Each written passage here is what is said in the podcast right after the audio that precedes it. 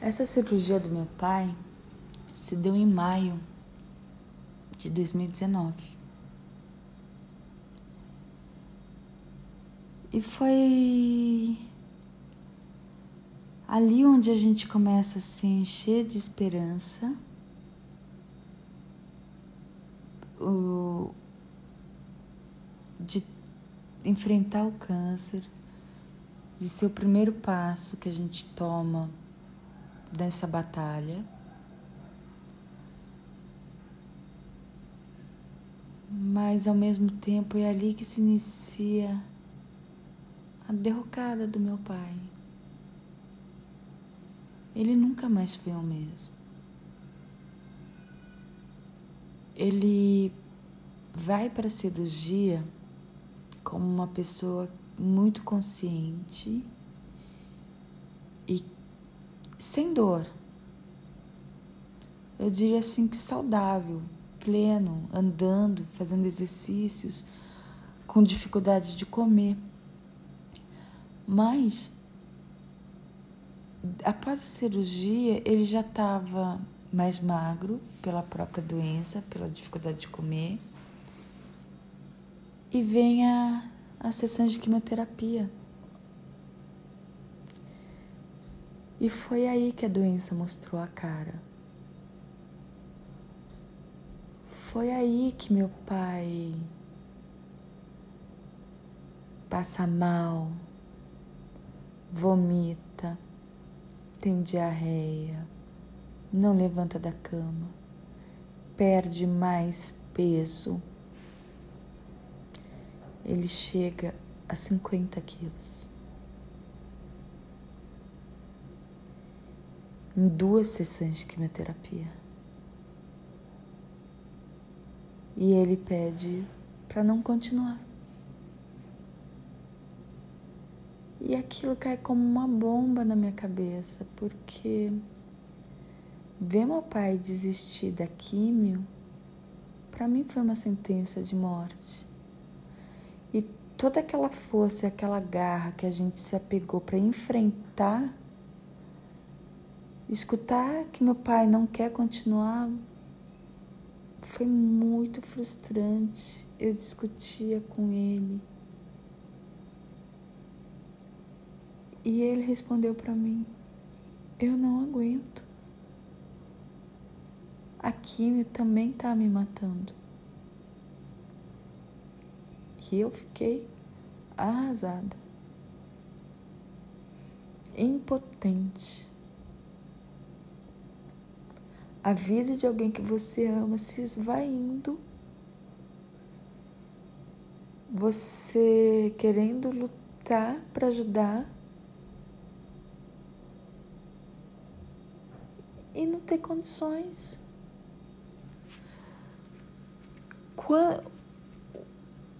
O conforto só foi um pouco melhor dessa decisão quando eu levo meu pai para consulta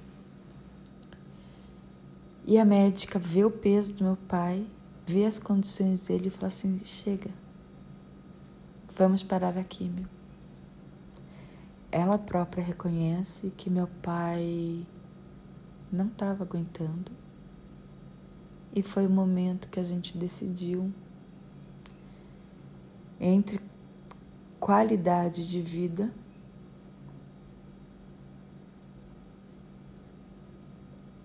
ou continuar um tratamento que pudesse levar meu pai antes da hora. E é tão difícil, né? Porque eu que nunca tinha tido essa experiência de perder alguém, eu já estava numa batalha de cirurgia, médicos, químio. E minhas irmãs falaram assim, chegamos numa decisão ele que meu pai estava com 81 anos. Que a vida dele já tinha sido muito sofrida que graças a Deus a gente se ergueu, nós, filhas, e estava podendo dar condição de vida para ele ter dignidade na velhice. E que mais cedo ou mais tarde ele ia partir como todos nós vamos.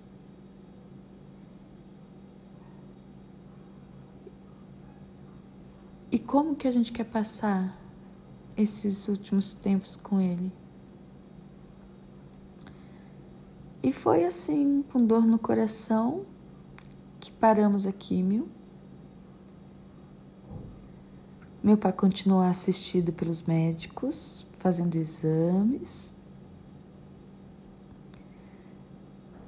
acompanhando. E é impressionante como a gente também se adapta, né? Assim como eu me adaptei na doença, em levar conforto para meu pai, a gente se adaptou também quando encerra o tratamento. Porque a, a pessoa tá lá, falando, acordando. Meu pai voltou a andar de manhã, acordar cedo. Ele ganha de novo o vigor que ele tinha não da forma como era antes, mas finalmente ele estava levantando da cama. E aí a gente toma, retoma a nossa rotina, sabe? De aproveitar a família, o pai, de levar ele para viajar, de fazer ele comer melhor e ganhar peso e realmente desfrutar da companhia dele. Isso já era setembro, outubro. Em paralelo, em agosto, eu recebo a notícia das minhas chefes que a empresa ia fechar. E tudo fez tanto sentido para mim porque o que eu poderia ter ficado apavorada, eu olhei e falei assim: nossa, no começo do ano, eu tomei a decisão de não ficar mais aqui ano que vem. Estamos falando de 2019 ainda. Em 2020, eu já tinha decidido não estar. E o fato da decisão ter partido delas faz eu ver que realmente agora é tua hora. Agora você vai tomar as rédeas da sua vida. Porque não tem volta. Foi isso que você quis, foi isso que você pediu e o universo conspirou. Eu já estava há 17 anos lá. Por o sentimento que eu tenho e a história correu dessa forma é de que eu tinha certeza que eu ia sair. Na hora do vamos ver, será que eu ia ter tutano para isso?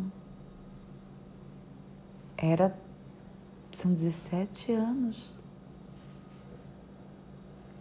É uma resposta que eu não sei dar, porque eu não tive outra escolha. Quando eu decido isso e quando em agosto as minhas chefes falam que vão encerrar a empresa, eu falei, eu, eu fiquei feliz, curiosamente feliz. Eu olhei para cima, para Deus, falei assim: Deus está comigo, abençoando minha decisão. Eu tive essa fé, essa certeza. E aquele ano que já tinha sido difícil de não ter podido acompanhar muito bem meu pai nos tratamentos dele, na cirurgia eu falei assim: você é dona do meu nariz, você é dona do meu tempo, para nunca mais as pessoas que precisarem de mim não poderem contar com meu apoio.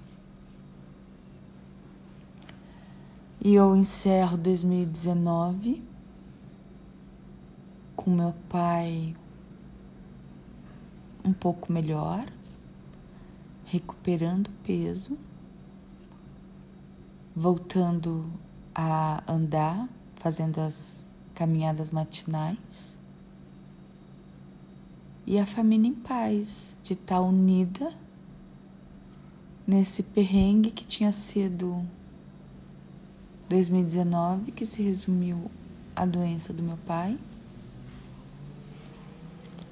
E no último dia que a empresa fechou as portas de vez, eu saí do prédio e falei assim: e agora? Quem sou eu? 17 anos que eu só soube fazer vir aqui e trabalhar desse jeito, dessa forma, com essas pessoas.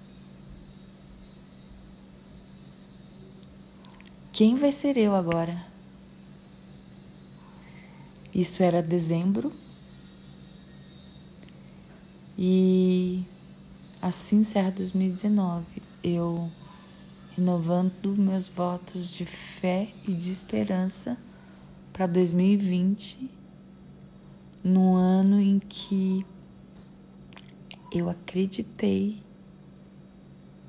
que eu tinha tudo para mudar minha vida.